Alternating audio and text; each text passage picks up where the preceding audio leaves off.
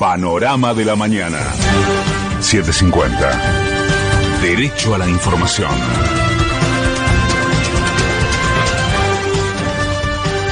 Es la hora 6, 2 minutos, humedad 94%, temperatura 8 grados 9 décimas. Cielo despejado sobre Buenos Aires. El presidente Alberto Fernández destacó lo actuado por los sindicatos en la lucha contra la inflación y reiteró que su único compromiso es con la defensa del salario de los argentinos. La ministra de Salud Nacional, Carla Bisotti, elogió la campaña de vacunación contra el coronavirus de Neuquén. El Ministerio de Salud registró 16.350 nuevos casos de COVID-19 en la última jornada. El Gobierno Nacional lanza el programa Pymes en Góndolas. Esta semana comienza el debate por la reforma del Ministerio Público Fiscal. La provincia de Buenos Aires se acerca a los 4 millones de vacunados contra el COVID-19. El gremio docente UTE mantiene otra jornada de lucha y los maestros harán retención de servicio.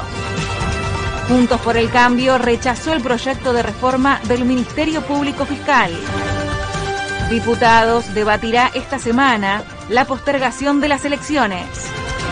El miércoles 19 son los alegatos de la querella y la fiscalía por el caso Chocobar. Patria Grande. El candidato de izquierda Pedro Castillo ganó el primer simulacro de votación en Perú. El presidente chileno Sebastián Piñera reconoció la derrota de la coalición oficialista. De afuera. Israel volvió a realizar ataques aéreos sobre la franja de Gaza. México criticó el desempeño de la ONU ante el conflicto palestino-israelí. Pelota. Boca se quedó con el superclásico en definición por penales. Cielo despejado sobre Buenos Aires, humedad 94%, temperatura 8 grados 9 décimas. Para hoy se espera una máxima de 20 grados con cielo parcialmente nublado por la tarde. Para el martes una mínima de 9, cielo algo nublado y una máxima de 19 grados. Paula René Ruz. Panorama de la mañana. 750.